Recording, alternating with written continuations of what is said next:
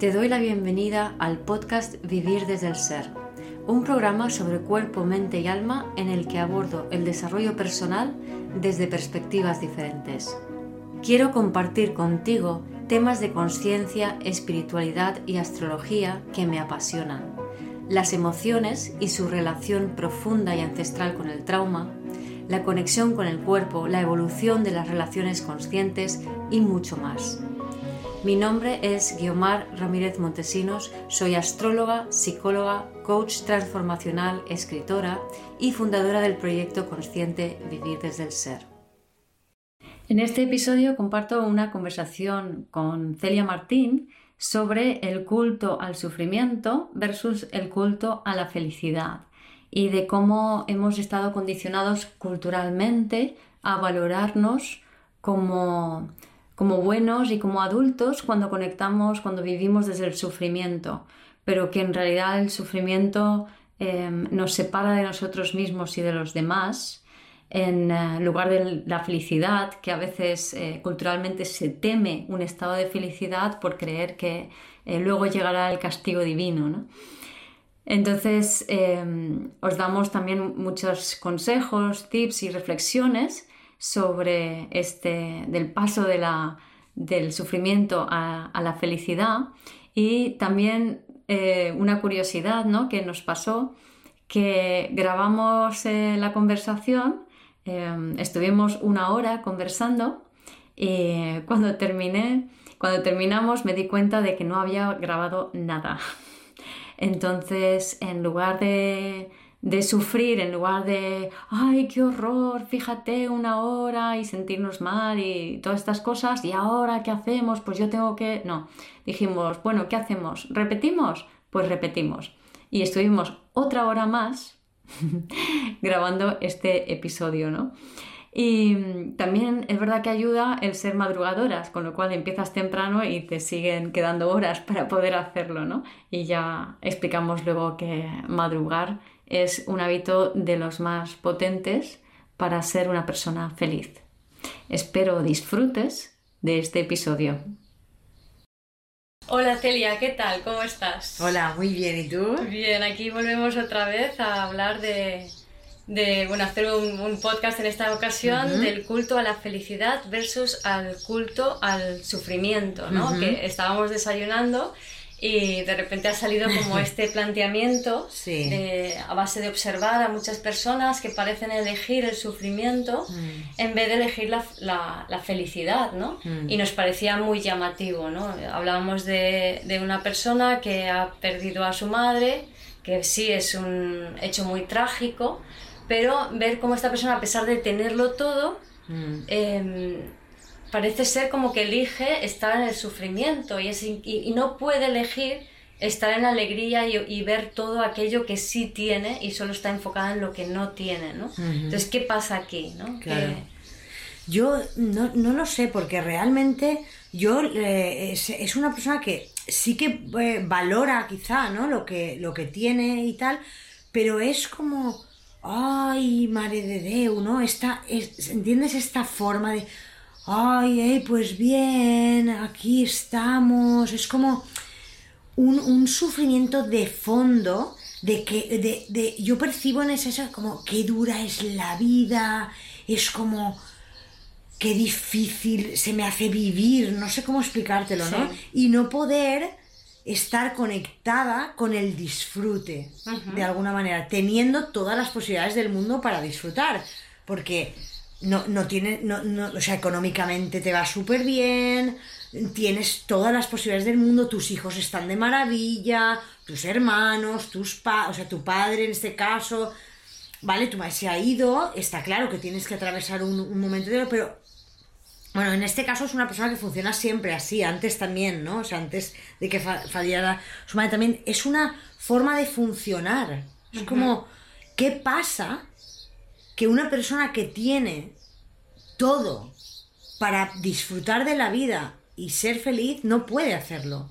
Y se queda enganchado en un patrón de sufrimiento que, vive la vida creyendo que, todo eso que piensa y que, y, y, que sufre, porque lo sufre en su propia cara, es verdad y está pasando y qué mal y qué, ¿no? Y fíjate y qué mal y... Y no, es, y no es capaz de estar presente en lo que sí tiene o apreciar y valorar lo que sí tiene porque está anclado en ese, en ese sufrimiento tan hondo, ¿no? Claro.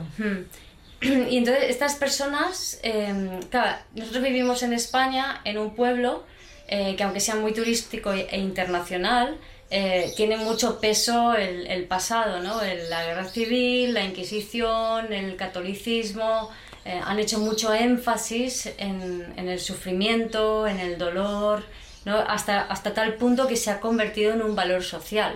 Claro. Y sobre todo para las mujeres. Sobre todo, sobre todo para las mujeres, sí. Y los hombres, además, los hombres lo respetan. Hay una parte que observo yo en los hombres, como que una mujer que está sufriendo hay que respetar, y más porque se le ha muerto a alguien o por lo que sea, ¿no? Es como hay que, hay que estar a su lado, hay que acompañarla, incluso hay que sufrir con ella si es que es necesario, ¿no? Pero claro, es como... No, y no lo sienten así, quizá ellos no lo sienten tan así porque tampoco han tenido ese, tienen ese, ese pasado de, de, tener que sufrir tanto, ¿no? Sino de, de a lo mejor tener que buscar más soluciones a las cosas y, y tirar hacia adelante. Claro, es que en realidad, si tú sufres de verdad, es decir, imagínate, te lo pierdes todo, te tienes que emigrar a otro país, ahí te tienes que sacar las castañas Ahí no te puedes parar a, sufrir. No. Eso yo también lo he observado. Y cuando realmente mm. sufres, no te da tiempo a subir porque has de mover, has de accionar, has de hacer algo que te saque de esa situación. Exacto. Y entonces es cuando conectas con tus recursos internos. Eso es. Y entonces es cuando conectas con un propósito, con una dirección en la vida. Mm. ¿Vale? Pero si estás más o menos bien, pero en una dinámica y, dentro de una cultura de sufrimiento, es muy difícil siquiera que te des cuenta que estás haciendo un culto al sufrimiento. E-, ese, ese es el tema, yo creo. Porque no te das cuenta y además no hay nadie que te lo dice y das por hecho que tú, que, que tú eres así o que pues es lo que hay en mí, yo no, no puedo hacer las cosas de otra manera o, ¿sabes? O es lo que me toca porque ahora ha faltado mi madre, o es lo que me toca, si no ha faltado mi madre, porque tengo que encargarme de mi tía, o si no, porque... aquí en, en, los, en, España y en los pueblos, y me imagino que en algunos países también, eh, hay un culto a que la mujer en cuanto es, muy cultural, ¿no? Pierde a alguien de la familia, se viste de luto, en función de qué persona es, eh, más o menos años de luto, pero luego ya un momento empalmando, de tal manera que era frecuente que a partir de los treinta y pocos una mujer se ponía de luto, se vestía de negro y ya está. ahí, estaba para el resto de su vida, ¿no? Ya se quedaba así, sí. Y esto era considerado como alguien bueno y bondadoso en la sociedad, que tenía su lugar, que pertenecía. Claro. Que hacía lo correcto, que hacía lo que había que hacer, que era una persona íntegra de valores, que cumplía de alguna manera, ¿no? Entonces. Sí, y entonces, claro, en estas personas eh, que están tan valoradas socialmente, tienen, esto les da como un sentido en la vida, les da como un, un propósito, o sea, es como que, que, tienen algo hacia que enfocarse, hmm. ¿vale? Porque si yo eh, soy una persona que muestro mi luto, pues mira, ya es una persona seria, madura, se supone que ya has estado eh, dando tu vida para los demás, etcétera, etcétera. Y todo esto son valores sociales que quizá debamos plantearnos que quizá no sean tan sanos o tan adecuados hoy en día, ¿no? Claro, claro, ya no los, no lo son, no lo han sido nunca. Pero ahora es verdad lo que decimos que ahora ya no se ve igual, cada vez somos más conscientes de que este sufrimiento no tiene sentido. Y yo creo que cada vez lo valoramos menos y valoramos menos a la gente que se queda ahí anclada, ¿no? Pero todavía queda mucho para que seamos conscientes nosotros mismos de cómo nos anclamos a ese sufrimiento sin darnos cuenta, de cómo teniendo todas las posibilidades al alcance mío hoy para poder disfrutar. Yo, conozco a un montón de mujeres, por ejemplo, hoy podrían coger, irse a la playa y hacer lo que realmente les diera la gana, que se van a quedar en casa o limpiando o arreglando eso, arreglando lo otro, que no es un problema, es un hábito. Pero no se plantean la posibilidad de poder hacer cosas que sean para ellas y para disfrutar. ¿Sabes Sí, lo sí, que te quiero decir? O sea, no está ese planteamiento. Yo puedo elegir quedarme, yo lo elijo muchas veces, quedarme en casa y, el- y- y ordenarme los armarios y limpiar la Pero lo casa. eliges. Lo elijo luego con mucha alegría. A mí me gusta, yo lo disfruto también. Yo me pongo la musiquita, me lo organizo tal. Prefiero hacer eso un día que a lo mejor irme a otro lado porque luego me voy a quedar más a gusto y porque voy a ser capaz de disfrutar de ese momento por lo que sea, ¿no? Pero el tema es como vivir en ese tengo que, tengo que, no puedo hacerlo otro, cuando realmente sí tienes la posibilidad. Es como, ¿de verdad no tienes la posibilidad? ¿O es tu cabeza que te dice que no la puedes tener? Porque en, en la gran mayoría de los casos es tu cabeza que te dice que no la puedes, que no la tienes la posibilidad. Y si la tienes, no eres capaz de elegirla. A veces si la tienes no eres capaz de elegirla. Entonces, como no eres capaz de elegirla, pues entonces te quedas ahí en, ay, es que tengo que no sé qué, tengo-", por no reconocer, reconocerte a ti, que realmente podrías hacer lo que quisieras, pero que o no sabes qué hacer siquiera, o que no sabes cómo disfrutar, o que... Sí. ¿Sabes lo que te quiero decir? Entonces eso te mantiene ahí anclada ese sufrimiento. Sí, yo lo que veo que ahí es, por ejemplo, si, si yo estuviese anclada en el sufrimiento, en el tengo que hacer, en el no puedo elegir para mí, en soy una persona valiosa, si hago por los demás, si sufro, em, que por un lado ahí hay una falta de aceptación real del, del, del de lo que es de lo también, de lo que es el- la vida, sí. Sí, es decir, porque si yo sufro no estoy aceptando lo que hay, no estoy Claro. aceptando el momento, porque es que, ay, no, no quiero que pase, ¿no? Básicamente. Aunque digas, ay, es que me ha, me ha faltado esta persona o me ha pasado esta cosa, eh, si yo sufro por eso es que no acepto lo que hay. Si yo acepto lo que hay, acciono para conseguir mejorar la situación. Mm.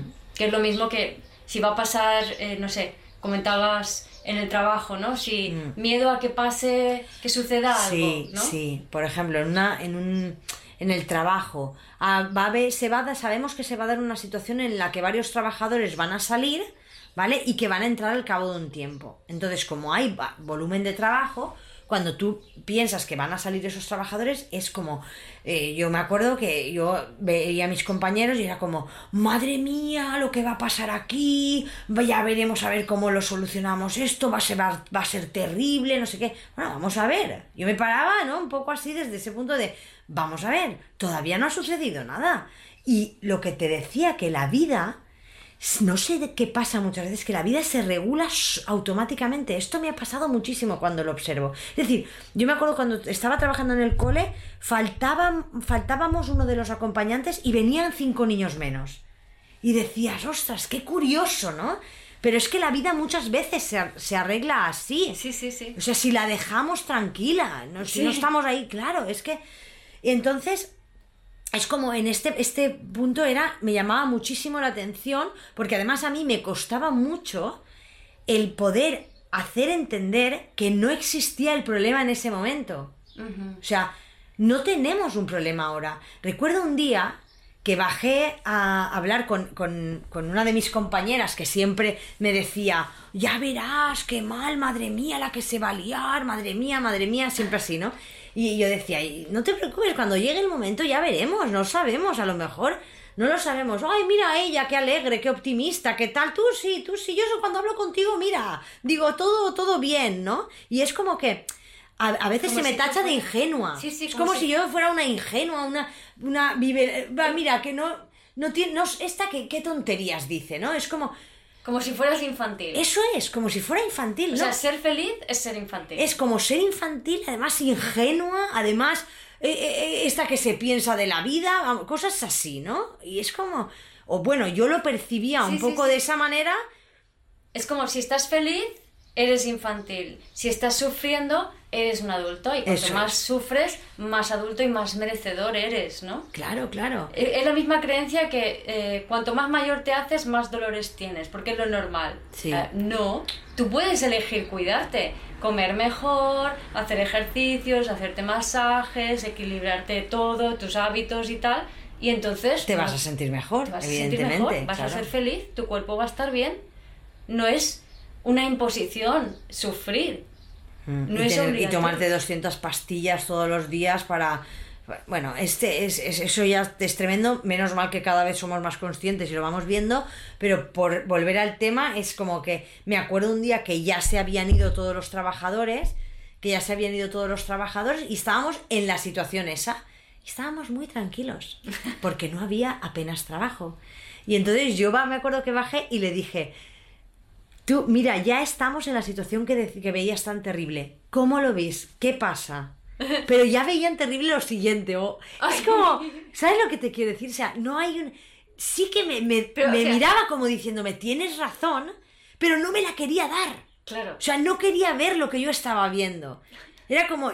Y era evidente. No quiero soltarlo. Claro, no, no quiero soltar eso. ¿Quién soy yo sin mi sufrimiento? Claro, ¿quién soy yo si no, si no llego todos los días y me planteo, madre mía, si este no viene hoy, de lo que me voy a tener que ocupar yo? Madre mía, si esto no se pasa, no sé qué, ¿cómo me lo voy a tener que apañar yo? Es que cuando dices eso, me da la sensación como que, oh, qué grande eres, cuánto sabes, cuánto vales, cuánto cargas, ¿no? O sea, es como que te hace más valioso, ¿no?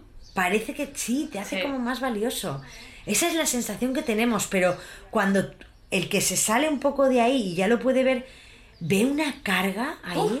tremenda y un sinsentido, porque además luego cuando hay mucho trabajo, es lo que decíamos, cuando hay mucho trabajo, que realmente llega el trabajo, como tú te pones en acción, empiezas pam, pam, pam, pam, pam, y te conviertes en una persona súper resolutiva, lo sacas todo como no pensabas que lo podrías sacar, y al final, aunque estés cansado, te sientes bien con lo que has hecho. Claro. Entonces no te ha producido un malestar, al contrario, te ha dado vida esa situación. Claro. Entonces es como muy contradictorio, ¿no? Y sin embargo, cuando acabas ahí es como, ¡ay, madre mía, qué día hemos tenido! ¡Qué terrible! ¡Madre mía, qué cansado estoy! Es que esto no puede ser. Qué llamada de atención. Claro. ¿Vale? Pero ¿cuál- ¿cuándo llamas la atención? Cuando quieres que te vean. ¿Cuándo quieres que te vean? Cuando no te ves. Efectivamente. ¿Por qué no te ves? Porque no estás en ti. Mm. ¿Por qué no estás en ti? Porque estás en un pasado o en un futuro menos estar en el presente. Claro, Entonces ni estás con ti, ni estás contigo, ni puedes estar con otros. claro. Eres una cosa hueca frente a otros. Entonces percibes que no hay conexión, percibes que no te ven y no te valoran. O sea, una baja autoestima. ¿Por qué Mm. percibes eso? Por este hábito que está bien visto en, en nuestra sociedad, ¿no? Sí. Hay un ejemplo un- una persona que conozco que tiene tres hijos y el pequeño, eh, que no es tan pequeño, que ya es más que más allá de la adolescencia, creo, se va a, a Estados Unidos a, a pasar un par de meses, ¿no? Entonces, imagínate, yo me pongo en lugar del chaval y digo, "Fua, menuda aventura, que bien me lo voy a pasar, y vamos, que si voy allí no es porque voy porque me, ma- voy obliga, obligado, sino que voy porque quiero disfrutarlo, ¿no? Y tengo las posibilidades de hacerlo, ¿no? Y la madre es como, ay, le voy a echar de menos, qué mal me siento y tal, y, y no sé si he estado suficientemente con él, y si he sido buena madre. O sea, en un bucle de, de sufrimiento que dices, "Mm, perdón, a ver, si, si, si quieres a tu hijo, lo importante es que cuando estés delante de él y cuando pienses en él, aunque no estés delante, sientas la alegría de tu hijo. Si tú, como madre, como adulto, estás sufriendo al pensar en las personas a las que quieres, las estás transmitiendo sufrimiento. Además no estás con ellas. El, el tema de nuevo es que no las disfrutas, las sufres. Exacto. Eh, cuando están aquí a tu lado. O sea, puede haberse muerto tu madre, pero si tú cuando estaba tu madre la vivías y la sentías y la disfrutabas, yo creo que no se puede sufrir tanto como si no la has vivido. De esto tenemos que hacernos conscientes porque no lo somos. Yo a, a los padres siempre les, les cuento cuando, cuando hago los talleres y tal, que yo, por ejemplo, me, daba, me di cuenta de que yo no era incapaz de disfrutar de mi hijo, ¿vale? Como estaba tan pendiente del, del rol de madre, de lo que se supone que tengo que hacer, de, y de tantas otras cosas, no podía disfrutar de él. Es decir, mi hijo me decía, mamá, ven, ven a mirarme aquí. Y, y estoy segura de que a muchas madres os va a resonar esto. Es decir, tu hijo te dice, ven a ver cómo es, va- ven a ver, en este caso, por ejemplo, yo cuando se bañaba en la piscina, mira, mamá, mira qué voy a hacer. Y yo me voy ahí y me siento delante de él para sentarme un rato y contemplarle. Y disfrutar Y, disfrutar y jugar con él. Eso es. Y no podía. Todo el rato me venía, tengo que hacer esto, tengo que hacer lo otro y aquí estoy, tengo que hacer esto, tengo que hacer lo otro y aquí estoy. Y él entreteniéndome y aquí estoy. Pero yo en ese momento, como era muy consciente de lo que me estaba pasando, estaba dándome cuenta de mi incapacidad para disfrutar de mi hijo. Qué. Y luego de cómo lo echo de menos cuando no está. Es decir, no soy capaz de disfrutar de él cuando lo tengo O sea, no delante. estás presente cuando lo tienes delante. Eso es. Y sin embargo, cuando se va, tengo esa añoranza y esa cosa de decir, tendría que disfrutar de él y ahora no puedo porque no está. Cuando en realidad cuando está tampoco soy capaz de hacerlo.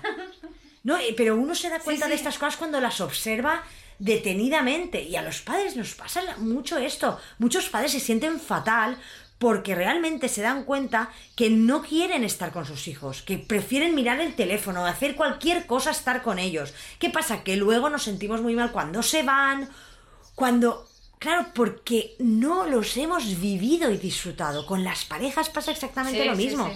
Estamos en la cabeza en cómo deberían de ser las relaciones y esa idea de cómo debería de ser mi relación es justamente lo que destroza mi relación. Sí. Porque no la vivo. No la vivo, no vivo lo que es y ya está. Entonces esto es así, es, Sí, sí, es- sí. es- es No tremendo. aceptamos, No. no- no aceptamos lo que estamos, lo que tenemos en ese momento y asociamos, por un lado, eh, su- la- eh, al sufrimiento asociamos eh, madurez, como si eso fuera algo positivo, y a la felicidad asociamos infantilismo Sí, y descontrol, eso es. como si fuera algo negativo, Sí. ¿no? De hecho, eh, es muy, muy de nuestra cultura española el, el- O sea, aquí España es tachado como el país de la fiesta, pero en realidad es el país que me- menos sabe disfrutar. Totalmente. Menos sabe disfrutar, porque el español cuando se va de fiesta, se va de fiesta ya para desfogarse de todo lo que tiene reprimido, ¿no? Y como está este, hay una creencia de que mm, si disfrutas, eh, aquí en España, no- creo, sobre todo en España, no sé si habrá en otros países igual, ¿no? Pero si disfrutas, cuidado que luego viene el castigo. Entonces, el castigo divino de no puedes disfrutar, no tienes derecho. Entonces, lo que pasaba muchas veces es que la gente eh, se va de fiesta, se despelota, o sea, se, se pasa tres pueblos bebiendo, para luego tener una resaca al día siguiente y mejor si hay que ir a trabajar con resaca, porque el sufrimiento es extremo. Claro. Y ese sufrimiento de ir a trabajar con resaca justifica el- la diversión del fin de semana. Claro. Mira, este, el- el- esta semana una compañera mía vi- vino al trabajo el lunes, se encontraba fatal porque el sábado se ve que se había pegado buena fiesta, pero es normal, vale la pena. Estaré tres o cuatro días así. Es como, Dios, ¿vale la pena? ¿Realmente vale la pena eso? Sí, sufrir. Claro. Sí, sí, porque si yo soy Porque he tenido un ratito de... ¿De qué? ¿De desfogue de qué? de supuesta diversión que no que no es real, que no es conectada realmente, porque no sabemos cómo es ese tipo de diversión, porque no, no, no, no la experimentamos. No, y nos cuesta sostenerla. Claro, y eh, para mí tiene que ver con la alegría esa en el día a día, en el trabajo, en, en todos lados.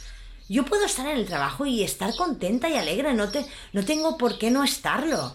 Si creamos entre todos un ambiente di- divertido y no nos ponemos en tanta norma y tanta cosa a seguir, sino que nos lo hacemos más fluido, es que vamos a Sí. trabajar mejor. Sí, hablando de trabajar mejor, aquí es algo que hemos hablado y que, y que, que estás introduciendo tú una cultura de la comodidad en el trabajo, porque es tan, tan, tan frecuente que en las oficinas eh, Mm. las eh, mujeres estén sentadas, digo mujeres porque es lo que más abunda sentado en las oficinas, por lo menos Mm. en, Sí, sí. en esta zona, ¿no? Los hombres suelen tener trabajos más de movimiento y Mm. menos estáticos.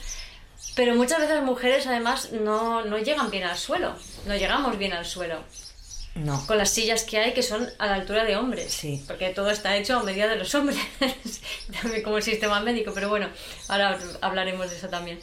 Eh, entonces, al no llegar al suelo, eh, estás de puntitas o mm, el suelo está frío en invierno, lo estás pasando mal, o sea, te tiras ocho horas trabajando en unas circunstancias que son incómodas, que, que estás sufriendo, ¿vale? Y a nadie se le ocurre hacerse el espacio más cómodo. ¿no? Y ahí es donde tú, yo creo que es buenísimo si quieres compartirlo, lo que has hecho. Sí, ahí pues bueno, yo me he llevado me, he llevado una alfombra, me he llevado un cubo de yoga para poner los pies sobre eso, un, me he puesto un atrapasueños muy bonito que decora, me, me regalaron una planta juego que también queda muy bonita con el espacio, bueno, me llevo mis inciencitos y... ¿Y la cafetera? Ah, la cafetera, el hervidor de agua, un espacio donde estar a gusto, cómodo y bien, porque pasas, pasamos muchas horas allí. Yo digo, es que pasas más horas aquí casi que en casa. Si en casa me he creado un espacio para estar bien a gusto y, bien,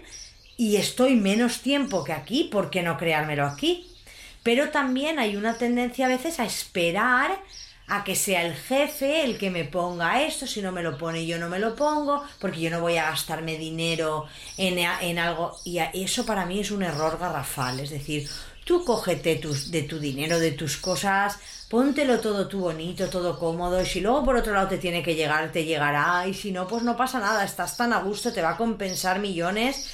Y tal, luego las, las sillas de trabajo, por ejemplo, sillas de trabajo súper incómodas, o sea, y que y conformándote con una silla de trabajo súper incómoda cuando puedes pedir una silla cómoda y bien. Yo he pedido una silla nueva y tiene un respaldo así que te tira para atrás o, o por ejemplo los los los reposamanos o, ah, los reposamanos también. Es importante que todas esas cosas, porque luego dan dolores de espalda. Entonces tú tienes que tener todas esas cosas. Ay, se podrá pedir, se podrá pedir.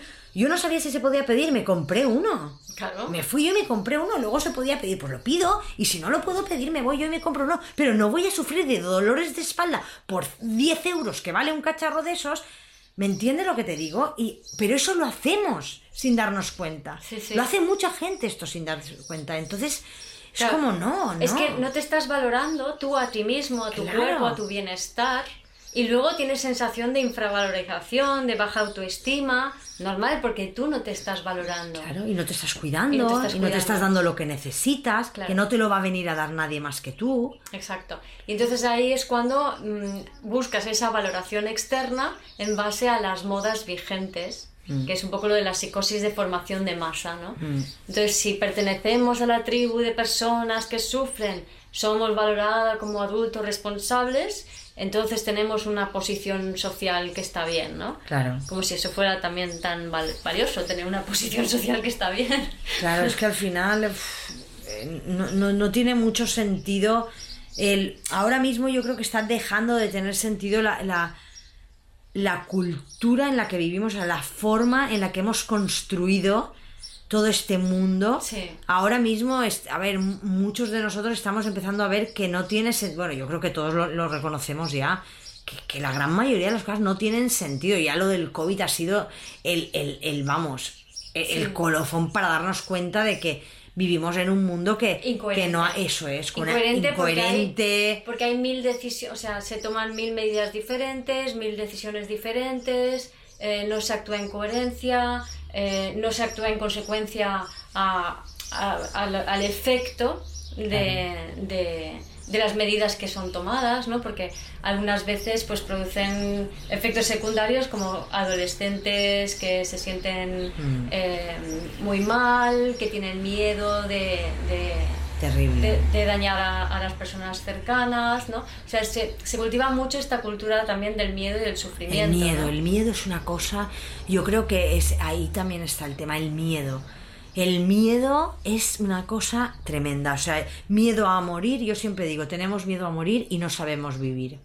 No sabemos vivir y disfrutar de la vida. Entonces, vale, yo no sé hacerlo, pero voy a enfocarme en ello. Porque al final morirme me voy a morir igual. No voy a enfocarme en, ay, si me muero, ay, si se muere, ay, si pasa, ay, si pasa, ay, esto que va a pasar, qué terrible, ay, esto qué terrible es, ay, esto, madre mía. Ahí no estás, ahí no estás Dios, en el momento presente. Y entonces, si no estás en el momento presente, si no estás, no puedes aceptar lo que hay, y solamente aceptando lo que hay es cuando puedes accionar de la mejor manera posible. Claro. Pero inventa, intentando evitar que ocurra el pasado o que se repita, que ocurra el futuro o que se repita el pasado, nunca vas a evitar el futuro. Claro, claro. O que se repita el pasado. O sea, mm, siempre que intentes evitar que ocurra algo, va a ocurrir. Eso una. Y luego lo que hablábamos antes que es muy importante, es decir, cuando a ti real, tú realmente estás sufriendo, por, cuando tienes tanto miedo a cuando ocurra eso que tan terrible que tienes miedo que ocurra, nunca es tan, cuando ocurre, ya, eh, ya ha ocurrido. Yo también he escuchado, por ejemplo, una, una amiga que tengo que se le murió el marido hace poco y tal, y yo decía, ¿y cómo estás? ¿Cómo lo llevas? Pues, no puedo, como no puedes hacer nada más, pues bien hacia adelante, tengo momentos de mucho dolor, de, de que, es- que, que lo paso fatal, pero no me queda otra que mirar hacia adelante y seguir hacia adelante. A veces lo he pasado peor durante la enfermedad, que, que estabas ahí con él cuando, cuando suceda, cuando, su- ¿no? cuando se muera, cuando se muera, cuando se muera. Cuando se muere es como, ya está. Es que cuando ha han pasado las cosas, como, como ahí no nos queda otra que vivirlas y aceptarlas porque es lo que ha sucedido. Sí. Entonces, no lo, no, no, ahí no hay sufrimiento, ahí hay dolor. Es lo que hablamos de distinguir eso. Exacto. Ahí hay dolor. El sufrimiento previo es lo que no tiene razón de ser, que yo lo entiendo en un caso así, por ejemplo, ¿no?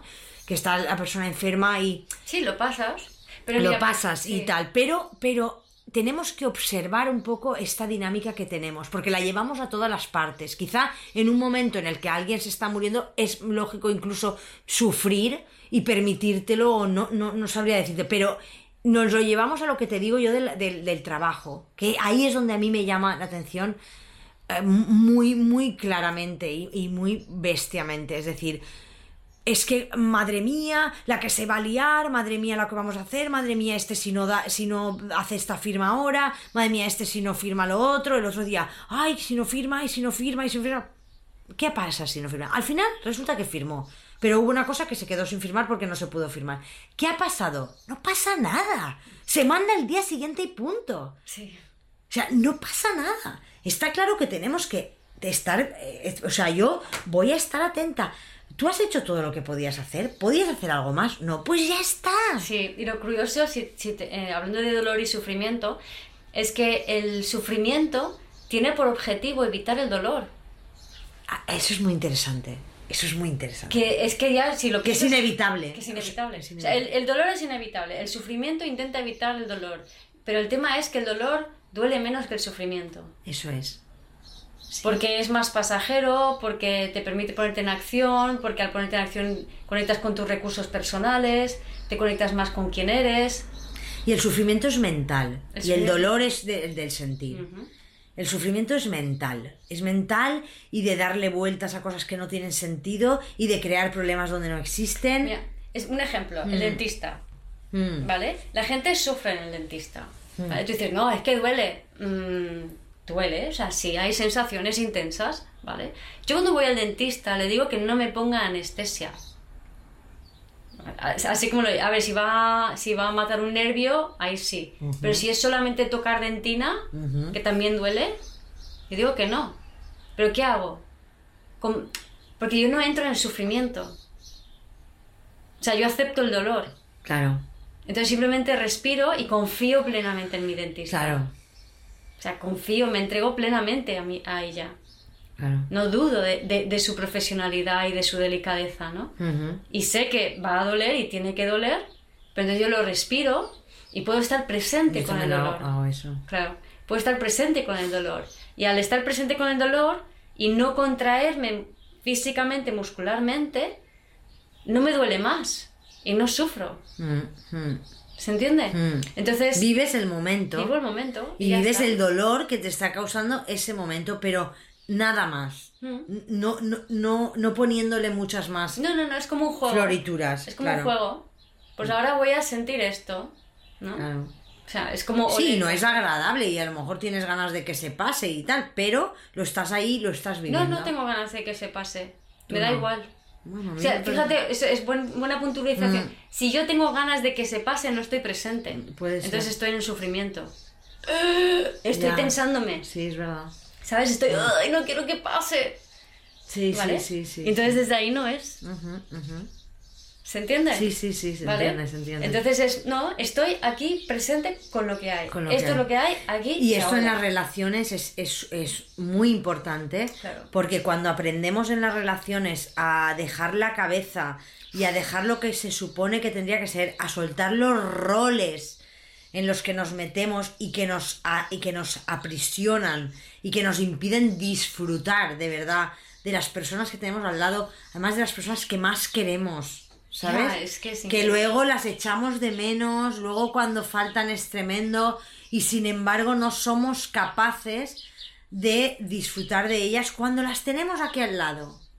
Cuando la tenemos al lado. Yo, desde que soy más consciente de todo esto y puedo sentir a las personas que tengo al lado, eh, es, es- es increíble el cambio de cómo dejas de, de relacionar- de cómo te relacionas con ellas. Te relacionas desde otro lugar. Porque te relacionas desde el ser y el estar. No desde lo que tenemos que hacer y desde lo que tenemos que tal. Y, y eso va cambiando la forma en la que te relacionas. Y no me estoy refiriendo a que todo sea fantástico. No, a mí, eh, yo con mi pareja, con mi hijo, tengo mis discusiones, tengo mis... Pero esto está presente en mu- muchos momentos. No en todos, Sí. pero en muchos momentos. Y esto cambia todo. Claro. Lo, lo cambia radicalmente. Claro. O también, por ejemplo, en, en parejas, cuando, yo qué sé, imagínate que te gusta alguien y mm, que hablo por experiencia, ¿no? Y pues quizá no, no, no puedes verte con esa persona o no sabes qué situación hay, ¿no? Entonces qué fácil es que la mente se vaya, ay, ay, podría y pasaría esto y pasaría lo Claro. otro, pero no está pasando, pero entonces a ver sí, a ver tal. Entonces empiezas a meterte en un bucle de sufrimiento, de, y si no me contesta al WhatsApp, ¿no? Entonces no. Y si no pasa contesta. nada, Y, no, si y si no pasa. Sí, sí, sí. Y todo esto. Y eso te impide estar plenamente presente con lo que sí hay. Sea lo que sea. Sea lo que sea. Entonces, sí hay una conexión en la forma que sea. Existe. Mm. Valórala. Siéntela. Permite que esa conexión te permita transformarte. ¿Vale? Siente incluso el dolor. Claro. Pero no el sufrimiento. No, no, te no. dejes llevar por la imaginación, por la película que monta tu cabeza, ¿no? Entonces, claro, esto es... Siente la tristeza que te produce no poder estar con esa persona. Ah, me siento triste, qué interesante. Mm. Y ya está. Pero noto la conexión. Pero no me voy a la cabeza y empiezo, es que claro, no puede ser, porque siempre me pasa lo mismo, porque fíjate, ahora no me hace ni caso, porque voy a ver si me, voy a ver si me ha escrito, mira, no me ha escrito, y como darle bola a todo eso, ¿no? Y Claro. Pero es que aquí, eh, en, bueno, hay mucha historia en, en- en España y en muchos países, pues aquí tenemos la guerra civil, en otros países ha habido dictaduras, Mm. situaciones de mucho sufrimiento, pero aquí en España en concreto la, la guerra civil no se ha cerrado bien y todas esas memorias celulares todavía condicionan mucho esa- ese sistema de creencias que tenemos, ¿no? como, como esto del duelo, de vestir de negro, del- de, que también es mu- mucho de la Inquisición. claro, es que no hace tanto, que no, No. hace tanto, o sea, tú todavía vas a, entierros y, y, y dan el pésame. O sea, no hace tanto que, que las mujeres, sobre todo las mujeres, se moría alguien y iban de negro, ¿no? Lo hemos comentado, es que, es que no Para hace tanto de eso, hace muy poco de eso. Sí, sí, se moría alguien, iban de negro ya para el resto de su vida. Sí, sí, sí. Porque empalmaban uno Sí, detrás sí, de otro, ¿no? Y luego también eh, con respecto a, a otro tema relacionado que es eh, la escasez, que también tiene que ver con el sufrimiento, no tengo suficiente, ¿no? Que hablábamos antes Sí. de, eh, por ejemplo, vas al mercadillo a comprar cerezas, yo he comprado una caja de un kilo a 20 euros y tú la has comprado a 8, ¿no? Y tú vas y se lo dices a una compañera que tiene su marido con una empresa que funciona súper, súper bien y tiene Sí, un sí. montón de dinero y dice que a 8 ¿No los va a comprar? No, no, no, no. Ay, no, no, no, pues no las compro. ¿Por qué? Permítete ese disfrute si te lo puedes permitir, ¿por qué no? Y aparte de que no estás valorando al productor de cerezas. Esa una. Que tiene que ganar su dinero. Claro, eso es muy importante también, porque fíjate, una economía que podría funcionar de otra manera, no, no, no, yo no, yo ahí no me... oh, eh. Y lo hago con toda la cosa de, de... ¿Cómo me voy a gastar e- ese dinero en eso? No, no. No, ¿Vale? no. Yo tengo que estar en la escasez, yo tengo que sufrir, porque así demuestro. Otra cosa es que yo elija y diga, no, pues yo prefiero esperar a que bajen un poquito, que sé que van a bajar, es una es de otro, desde otro lugar. Sí, sí. ¿Sabes? Pero esta que te digo yo es completamente inconsciente. Sí, sí, es sí, completamente inconsciente. Es decir, puedo hacerlo, pero no creo que tengo derecho a hacer algo así. Por lo tanto, no me lo voy a permitir. Aunque me lo puedo permitir, no me lo voy a permitir. A mí me llama la atención esta, esta forma de funcionar. Claro. Y ahí es donde está ese culto al sufrimiento como algo cultural, valga la redundancia, ¿no? Que, que siquiera te, es que te impide ver que hay otras opciones posibles. Que ¿no? puedes disfrutar de un montón de cosas de las que no estás disfrutando. Puedes disfrutar de un montón de cosas de las que no te permites disfrutar. Al revés, las sufres porque crees que no puedes disfrutarlas. Sí, es que estaba lo que decía antes, el castigo divino, ¿sabes? El miedo al castigo divino y, y esa valoración del sufrimiento te, te, te impide desear hacerlo diferente, ¿no? Claro, claro. Entonces yo creo que lo primero es darse cuenta que el culto al sufrimiento es un culto arcaico, histórico, rancio ya, que no te lleva a ningún sitio. Eh, no tiene sentido. Mm. Que el disfrute no es algo malo, con lo que decías antes de que las madres les cuesta disfrutar eh, de sus hijos o con sus hijos, Claro. porque, porque si tú disfrutas luego te puede venir el castigo divino. Entonces tienes que tener un sufrimiento. Ay, alegría de hijo. No, no, voy a sufrir la- fregando platos, ¿no? Porque Mm. esto me hace, me hace responsable, está bien valorado y me asegura de que Dios no se va a castigar, con- no, no me va a castigar, ¿no? No se va a enfadar conmigo. Em, entonces. Mira, hay una, hay una cosa que a mí me gustó mucho que le escuché decir una vez a Sergi Torres, que decía disfrutar, la palabra disfrutar significa disfructus, dar fruto. Es decir, cuando yo estoy conectada conmigo misma y estoy dando de mí lo mejor, ahí es cuando estoy disfrutando.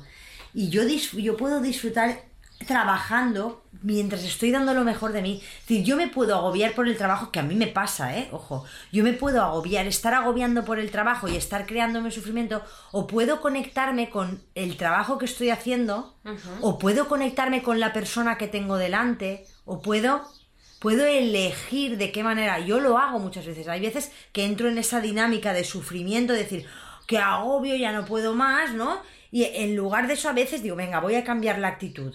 Voy a coger y voy a mirar a, la- a los ojos a las personas que lleguen, les voy a mirar a los ojos, les voy a atender y voy a estar en ese momento.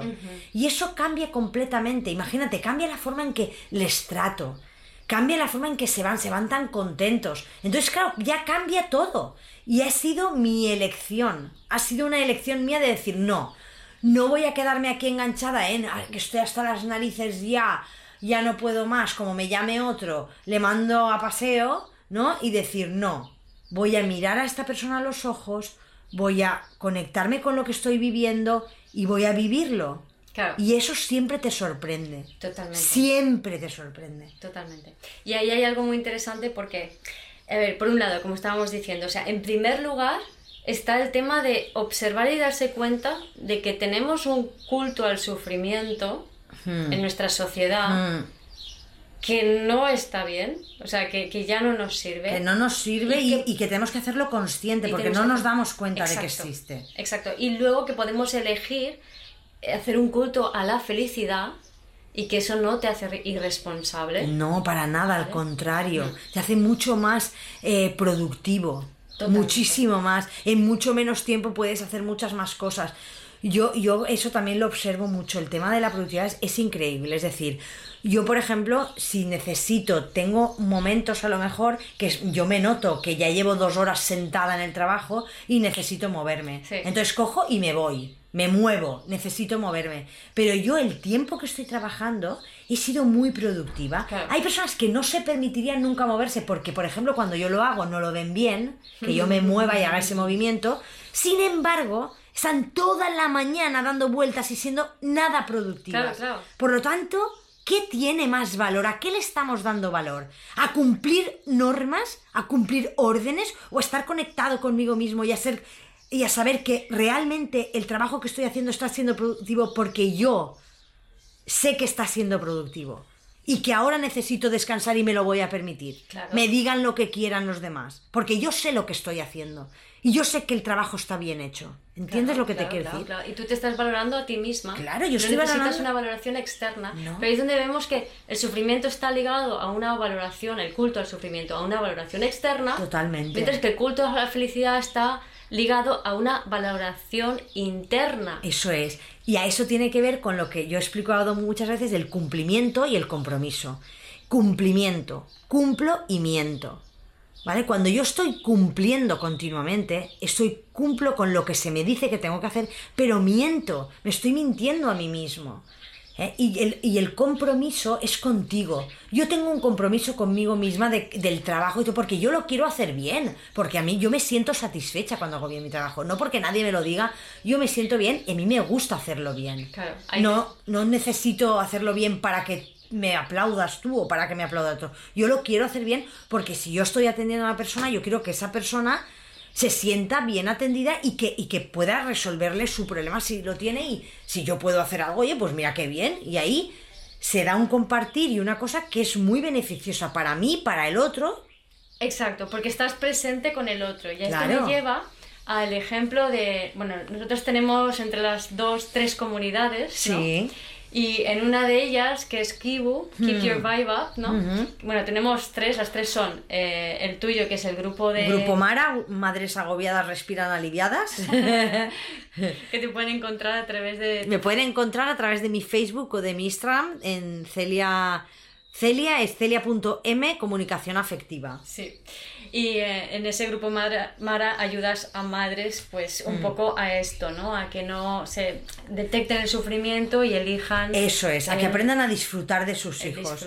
A, di- a disfrutar de, de- de la Sí. familia, sí. Y eh, el tema de, has comentado la conexión, o sea, cuando elijo estar presente para el cliente, en este caso habías comentado, ¿no?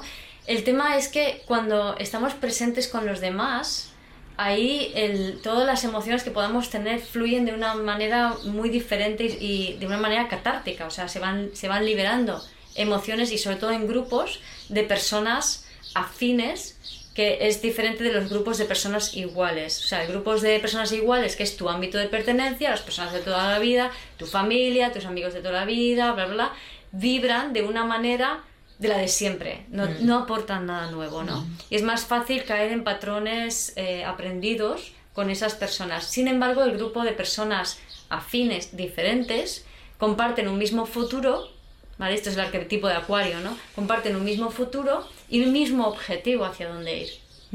¿vale? Entonces, este tipo, unirte a grupos con un objetivo común te, te ayuda a elevar tu vibración, te ayuda a conectar con tu autoestima, con tu propósito real, te ayuda a metabolizar y, y catalizar eh, las emociones que puedan ir surgiendo a lo largo de tu vida, las memorias celulares, mientras con el, que con el grupo de afines eso es mucho más complejo. Claro, el tema es que si tú tienes grupos de, eh, tú participas de esos grupos, por ejemplo, yo al participar en la comunidad nuestra de Kibu o en la tuya, e- e- eso a mí me aporta y yo eso luego lo, lo puedo llevar a mi grupo de, afin- de, de- de iguales. Ajá, exacto. O sea, lo que yo vivo en el grupo de afines, luego yo lo puedo trasladar al grupo de iguales. Y entonces en ese grupo de iguales las dinámicas empiezan a cambiar. Claro, ah, buenísimo, buenísimo. O Eso sea, es de cáncer, de cáncer a acuario y te nutres en acuario, en vez de nutrirte en cáncer, Claro. ¿vale? ya que estás más o menos, vale, estamos aquí, ya tengo mi ámbito cáncer, me voy al grupo acuariano y nutro de las aguas acuarianas, nutro a mi, a mi Claro. grupo canceriano que ya está sequito. Claro, y tiene mucho que ver con salir del sufrimiento Sí, este del que sí. hablamos, porque ¿qué sucede? En las familias donde cuando nos juntamos siempre con los mismos amigos, siempre hacemos las mismas cosas, nos aburrimos, la gran mayoría de nosotros ahora está aburrido de eso, Es- nos aburrimos de eso, pero no sabemos a veces dónde acudir o, o qué hacer para encontrar estos, estos otros grupos afines. Sí, pero yo creo que también es, um, si no sabes dónde hacer, es que no estás vibrando con eso. Claro, ¿no? no. Entonces, por eso primero es la elección de elegir el culto a la Sí, felicidad. eso ¿vale? es. O sea, darte cuenta, ser consciente de dónde estás en cuanto al culto a la felicidad o al sufrimiento. ¿vale? Y luego, por ejemplo, con este ejemplo que vivimos el otro día con Kibu, Mm. ¿no? que había eh, una de las chicas decía que veía los encuentros eh, cuando estaba consigo misma, o sea, no, no acudía al presencial, que era por la noche, porque luego se quedaba, tenía miedo de quedarse metabolizando eh, todo el proceso que le despertaba, ¿no? Cuando son procesos amables, ¿no? O sea, hablamos de que... Muy amables. Para que la sí. gente se haga consciente, pero luego se, se sale de allí con una vibración muy alta, ¿no? Mm. Y claro, al no participar en el grupo, o sea, tenía miedo a tener la experiencia. Y entonces no participaba en el grupo en vivo. Pero al no participar en el grupo en vivo, cuando veía la, la grabación, a ella no le quedaba otra que procesar sus cosas en soledad. Con lo cual reforzaba Que es a lo que le temía, Claro que es a lo que realmente le teme, porque si lo comparte en grupo, no le sucede realmente eso. Exactamente. Y eh, entonces fue muy interesante ver que realmente, o sea, cuando participas en un grupo, ya no, no solamente que lo ves la grabación, o la- no, cuando participas realmente en un grupo, cuando eres activo, cuando, cuando compartes, ¿no? En, en estos grupos afines, realmente empiezas a sentirte muy conectado con los demás. Entonces tu energía empieza a fluir y a combinarse con los demás y eso siempre eleva la vibración. Mm, Y eso, a partir de ahí, es cuando vas conectando con la felicidad, sí, ¿vale? sí. Y mm, en eso eh, me, me venía a la cabeza un poco el, el, el máster, el Crypto Master Academy que estoy estudiando, el, el máster de ahí. Y me, me encantó porque el chaval que lo, que lo explica, que es Arnau, eh, bueno, están en Instagram como Crypto Crypto Master Academy, decía eh, que el sufrimiento es del ego y desde el ser es el amor. Mm. O sea, esto lo dice el chaval que de Cryptomaster, Claro, ¿no? Y me encanta. Es que hay- la, la blockchain es, es increíble cómo traslada, eh, es como si dijéramos la, la- Los valores de la del, del amor, del, de, bueno, es a mí me parece fascinante la de la honestidad, que a mí la la honestidad. honestidad, me parece tan importante. La honestidad y la verdad son las claves. Son las claves porque si no, si no eres honesto y dices la verdad, no te va a ir bien. Sí. Entonces es como, wow, esto es fantástico. Es realmente fantástico porque el, el tema que todo lo que arrastramos, ¿no? Viene de, de, de toda esta cultura en la que a veces las personas que han sido más honestas o han, o han dicho la verdad y todo, lo han pasado mal Les han quemado la hoguera. les han quemado o, o- no pero sí que han sufrido han tenido Pero sufrimiento ha sido ha habido injusticias en cuanto a ha, ha- ha habido personas que realmente diciendo la verdad o tal han salido más perjudicadas que los que no lo hacían Sí, por ser diferentes. O- Pero eso era el patriarcado, que se, se, Sí. se valoraban los que eran iguales y se repudiaban los diferentes. Claro. Pero es que ya no estamos allí, estamos No, no, en la era de Acuario. Ya salimos del Ahora ya podríamos vivir de otra manera, pero todavía no hemos creado la forma. Y el blockchain trae una nueva forma, o sea, lo materializa. Sí, Para sí, mí sí. es como que lo materializa. Sí, sí, sí, sí. Es como la base de esa nueva forma, Mm, ¿no? Es muy, muy, muy Es interesante. muy ¿no? interesante, sí. Sí, y mm, entonces es un poco esto, que al, con, con la cooperación y colaboración y el compartir en grupos podemos empezar a vibrar desde, desde, desde esta otra manera. Y me ha encantado eso que has dicho de que luego poder nutrir Claro. a, a esas comunidades de, de iguales, Claro. ¿no? A esos ámbitos de pertenencia. Sí. Mm. Y ya para, para terminar, me gustaría pues que hiciéramos un repaso de una vez que hemos tomado conciencia del culto a la felicidad versus culto al sufrimiento y empezamos a, a decir, no, yo quiero elegir hacer algo diferente, ¿no? Y ver las posibilidades que tengo, Sí. ver cuáles son las posibilidades reales que tengo de, de poder disfrutar o, o de quedarme anclado y elegir, ¿no? Esa actitud. Sí, Entonces, yo, yo aconsejo primero, el, ah, si, si necesitas, o sea, ya que te das cuenta, pide ayuda. Mm, Pide mm. ayuda. Sí, sí, a sí. que alguien te empiece a ayudar a, a llevarte hacia el culto a la felicidad, Mm. ¿no? Em, conéctate con grupos afines, ¿no? Como el grupo Mara tuyo, como el Kibu, Kibu. como mi comunidad Closer, es. ¿no? Eh, y etcétera, etcétera, que hay miles por ahí, como la de Cryptomaster también vale, Claro, también claro. tiene ese, ese, esa vibra del grupo, Sí, ¿no? sí, sí, cualquier que a ti te vibre así de esa manera. Sí. Y, em, y luego hay una serie de, de hábitos que son muy importantes, que yo encontré que uno de los principales y más importantes es despertarse antes del amanecer. Mm, mm. O sea, yo he sido depresiva, he tenido tres depresiones, era melancólica de niña, soy en el tipo 4. Mi vida era... Tienes todas las papeletas, todas vamos. Era sufrimiento y soledad, así que sé de lo que hablo. Y, y de- una de las cosas más, más potentes, porque hace unos tres años ya creo, saqué lo de las cartas de los 40 días, 40 pasos hacia la felicidad y la manifestación de tus sueños, ¿no? Que si te suscribes a mi página web te aparece como un PDF de descarga gratuito en vivirdesdelser.com.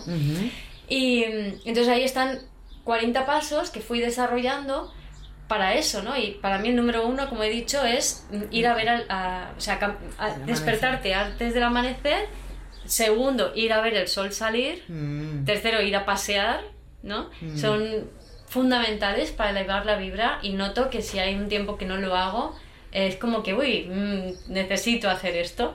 Y también me di cuenta de que todas las personas que conozco que son más felices, como tú, Celia, eh, tenéis ese hábito de levantaros temprano, ¿no? Sí, sí, es verdad, es, es, verdad, yo también lo he observado. Hay personas, personas que, que, que madrugamos así tenemos esa tenemos cierto punto de no sabría cómo decirte de vitalidad, yo diría de vitalidad o algo así. Sí, sí, sí, sí. Y esa vitalidad te da alegría. Sí. Porque es contraria al sufrimiento, ¿no? Sí, sí. Otro hábito también que me parece súper importante es el y cuando te vas a dormir, dar las gracias. Ese lo haré yo, yo no lo he hecho. Mm. Hacer un repaso del día, ¿no? Hacer un repaso del día y ver las cosas buenas que te han sucedido, decías. Sí, eso te ayuda muchísimo porque nutre tus sueños, ¿no? Y luego cuando te despiertas por la mañana, em, observa qué día tan bonito hace o qué cosas tan bonitas hay en el día, sea lo que sea. Escuchar los pajaritos o cualquier cosa, es verdad. Sí, no importa si hace frío, si hace calor, si llueve, si no llueve, da igual, busca como, oh, qué día la belleza, tan bonito. ¿no? Del día, Que, que, la hay en todas partes. Sí. sí, sí. Y eso te nutre y te conecta con la felicidad. Y la felicidad es algo que hay que ir cultivando poco a poco, ¿vale? O sea, porque es una elección, muchas veces lo elegimos sí. con la actitud. Sí, porque subes y bajes. En, la medida que subes, entra la luz. Cuando entra la mm. luz, sale la mierda. Mm. Entonces, siempre va a bajar y van a salir las emociones más densas mm. y la tristeza. Entonces siempre va, va, a haber momentos de sube y de baja, de momentos de sentirte peor. Pero eso no es castigo divino. Eso es parte del proceso, eso es... De regulación. Es una regulación. Es una regulación natural. Es una limpieza de, de, las memorias celulares de tu cuerpo. Entonces con la vibra alta las remuevo, luego eso me baja porque empiezan a salir, pero entonces veo que salen, me siento, me cuido entonces aquí es muy importante porque también este patrón que estamos viendo hoy, ¿no? Del culto al sufrimiento, está muy relacionado con las falta de necesidades de conexión, nutrición satisfechas de bebé. Entonces no hay un registro de placer en el bebé, sino que hay un registro de, de tragarte el sufrimiento de los adultos ajenos. Entonces de ahí que se gesta esta, esta conducta, ¿no? Entonces, una forma de contrarrestarlo muy simple es simplemente buscando las pequeñas cosas cotidianas que te dan placer, pequeños detalles, ¿no? O sea, voy a disfrutar de este momento que me siento a tomar el café en este rincón de mi casa, en este sofá, en este con este café muy rico que yo me elijo, ¿no? Cualquier cosa, ¿no?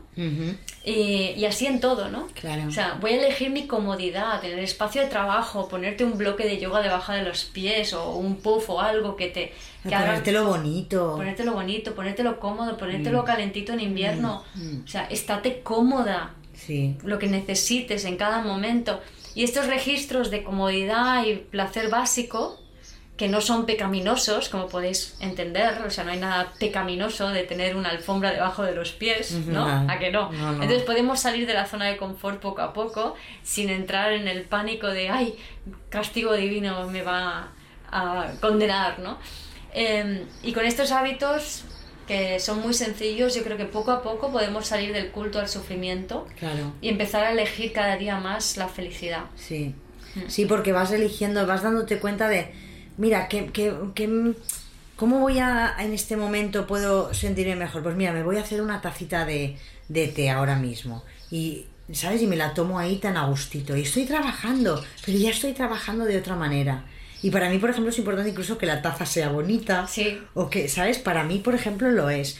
Y yo creo que lo es, porque puedes elegir, igual te da elegir una taza más bonita que una más fea, ¿no? A lo mejor que se van dos euros o, ¿sabes lo que te digo? Y elegimos la más fea a veces porque, venga, va, pues es más barata, me conformo con esto. No, no, no, te, conformes. No, sobre todo con las cositas pequeñas que es donde vas a ver que lo puedes hacer.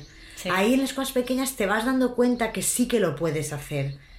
Entonces poco a poco lo vas, lo vas haciendo desde ahí. Eso es muy importante, sí. Ese cuidado a uno mismo es muy importante, sí. Sí. Y el darte momentos de descanso, lo que he dicho yo, si tú estás en el trabajo, tú sabes que tú tu trabajo lo, lo- lo haces y tal, hazte responsable y si necesitas moverte, muévete. Si necesitas hacer, si te dicen algo que, mi- porque yo lo entiendo en contextos de trabajo donde hay un jefe, donde hay un tal, a lo mejor o te dicen, ay, mira, no sé qué, o no te puedes ir ahora, yo necesito hacer esto, porque así voy a hacer bien mi trabajo. Y mi trabajo yo soy la responsable y yo soy la que necesita organizarse.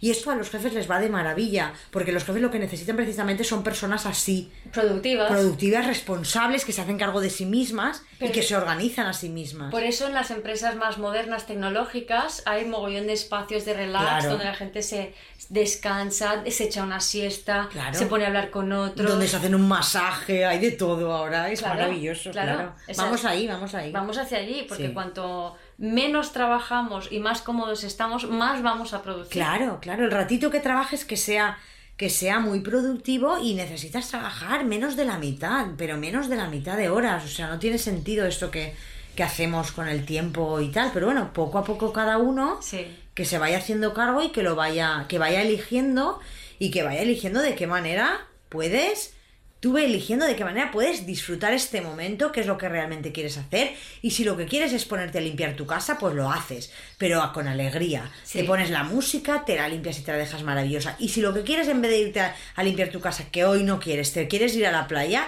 pues te vas y te vas a la playa. Y ya verás como cuando acabes de ir a la playa, cuando llegas a casa limpias con otra alegría. Claro. Ent- Entonces, aquí la clave es, en vez de cambiar el mantra tengo que, Eso es. por el mantra me, me apetece. Eso es. Lo que quiero hacer es esto. Lo que Sí, quiero hacer es esto. ahora- Dentro de mis posibilidades, de todas las que tengo, que no tengo solamente una, ni dos, ni tres, tengo muchas. Es que cuando estás en el otra. sufrimiento, No ves solo- posibilidades. no ves posibilidades. Solo ves una o dos. Sí, no hay más. No hay más. Es la escasez. Sí. Es el sí, término sí, de la escasez. Mm. Entonces, cuando estás en, en la conexión y en la felicidad y el disfrute, ahí empiezas a ver muchas más posibilidades. Aquí yo siempre explico una cosa eh, que es importante, que es cuando conectas con las necesidades en vez de con las soluciones.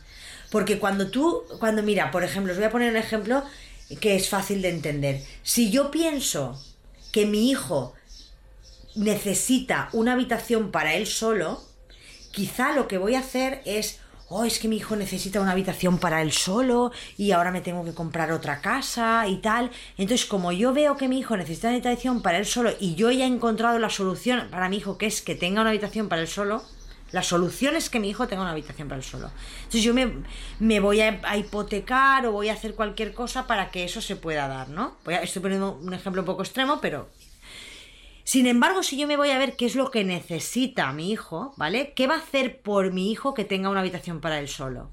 Pues, por ejemplo, le va a dar intimidad. ¿De qué otras maneras, con la casa que nosotros tenemos, podemos conseguir que tenga intimidad? Ya, aunque después me vaya a comprar otra. Que yo también sería de las que diría, venga, pues luego me voy a comprar otra, ¿no? Pero ahora, con las posibilidades que tengo ahora, ¿de qué manera? Pues a lo mejor puedo poner un biombo, a lo mejor puedo pactar con el hermano horas en las que va a ser la habitación solo para ti o solo para mí. A lo mejor, no lo sé, a lo mejor puedo habilitar otra zona de la casa que estoy utilizando como que la tengo ahí muerta, que no la uso y puedo poner ahí un espacio para que mi hijo tenga su espacio. Si no me cabe una cámara, mejor no, pero me cabe un pequeño sofacito o una mesita donde él tenga ahí su espacio. Y a lo mejor puedes dejarle en paz y alejarte un poco de él. Tam- y no ser madre controladora. A lo mejor puedo hacer eso y con eso ya está tranquilo y se siente en intimidad y no necesita una habitación para él solo. Entonces, el hecho de enfocarte en las necesidades, en lo que necesita, no en la solución, en este caso, la habitación para él solo sería una solución y la intimidad sería una necesidad. Cuando tú te enfocas en la intimidad que es la necesidad, para eso puede haber un montón de soluciones. Y este es el principio de la abundancia. Sin embargo, si te enfocas solo en la solución, no, es que la solución es que tú trabajes tres horas. La, solución es que tú trabajes tres horas. No, ¿qué es lo que necesitas? Que este, eh, que este trabajo salga adelante. ¿Vale? Entonces, ¿qué soluciones hay para que este trabajo salga adelante? Quizá ponerme tres horas seguidas, quizá poner que nos partamos del trabajo y que lo hagamos tú y yo, tú una hora y media y otra hora y media, quizá que lo hagamos entre tres y sea todavía más llevadero, quizá que como no lo tengo que realmente entregar hasta dentro de dos días, puedo hacer una hora hoy, una mañana y una pasado, yo qué sé.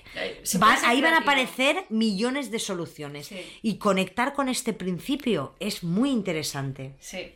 ¿Sabes lo que me pasó una vez? Fue, fue muy, muy curioso en ese sentido. Eh, en, eh, en uno de los coles de aquí se hacían todos los años una obra de teatro donde participaban todos los niños del cole. Mm. Era muy chulo. Y entonces en, en uno de estos hacían uno que se llamaba, eh, creo que era Posidonia, no sé qué, iba algo de la naturaleza. ¿Vale? ¿Y qué pasa? Que después de todo el año trabajando para esto, eh, el día que tocaba hacer la obra de teatro, eh, de repente una, una gota fría de estas que hay aquí, ¿no? Y claro, no se podía hacer nada, porque empezó a llover, a llover, a llover, a llover, y estaban todos, o sea, pero justo cuando em- a punto de empezar. O sea, ¿sabes? Y claro, todos con un disgusto tremendo, mm, ¿sabes? Como diciendo, bueno, se ha arruinado todo el, todo el año de trabajo, no sé qué. Y ahí entré yo y dije, no. A ver, esto, esta obra de teatro va de la naturaleza. La naturaleza estaba apareciendo en escena como la- el, primer, el primer actor. Está bien que suceda así, ¿no? Y, y entonces dije, pues esto nada, se aplaza, se tal, se cual, se integra lo que ha pasado dentro de esto. Y de repente eso a la gente le dio tal alegría que pim pam pum y se organizó todo y se aplazó y no pasó nada y se hizo otro día, ¿no? Y, y era como todo que qué maravilla cómo había coincidido, ¿no? Mm. Cuando si no tienes esa mentalidad te quedas en se ha arruinado, ya está, no hacemos nada y se acabó. Claro, qué mal, fíjate todos los niños lo ilusionados que estaban, qué pena, qué lástima, y ahí, y regodeándote de eso. Y pues vas al día siguiente, ¿qué te parece? Mira lo que pasó ayer, ay, de verdad, es que esto es un, esta vida a veces, no sé qué, cada vez que vas a hacer algo siempre pasa lo mismo, y no sé qué, y ahí, ala, venga, y esto es a lo que me Castigo refiero, divino, castigo esto es a lo divino. que me refiero, No, no, y es como, por castigo divino. favor. Y es Dios que te trae la Claro. oportunidad para, para ir más allá de donde Claro, estás, ¿no? Siempre es así. Siempre es así. Mm. Así que bueno, pues nada, ir viendo lo- las oportunidades que hay detrás de lo que realmente sucede y todas las opciones que tenemos y a elegir el disfrute por encima del sufrimiento. Y Por ya está. encima del sufrimiento. Perfecto. bueno, muchas gracias, Celia. Gracias a ti, Kio. Gracias por escuchar este episodio del podcast de Vivir desde el Ser. Si te gustó el contenido y los temas que hemos abordado, dale a me gusta, suscríbete a mi canal, comparte este episodio con quien crees que lo pueda necesitar y te invito a visitar mi web vivirdesdeelser.com y a seguirme en las redes.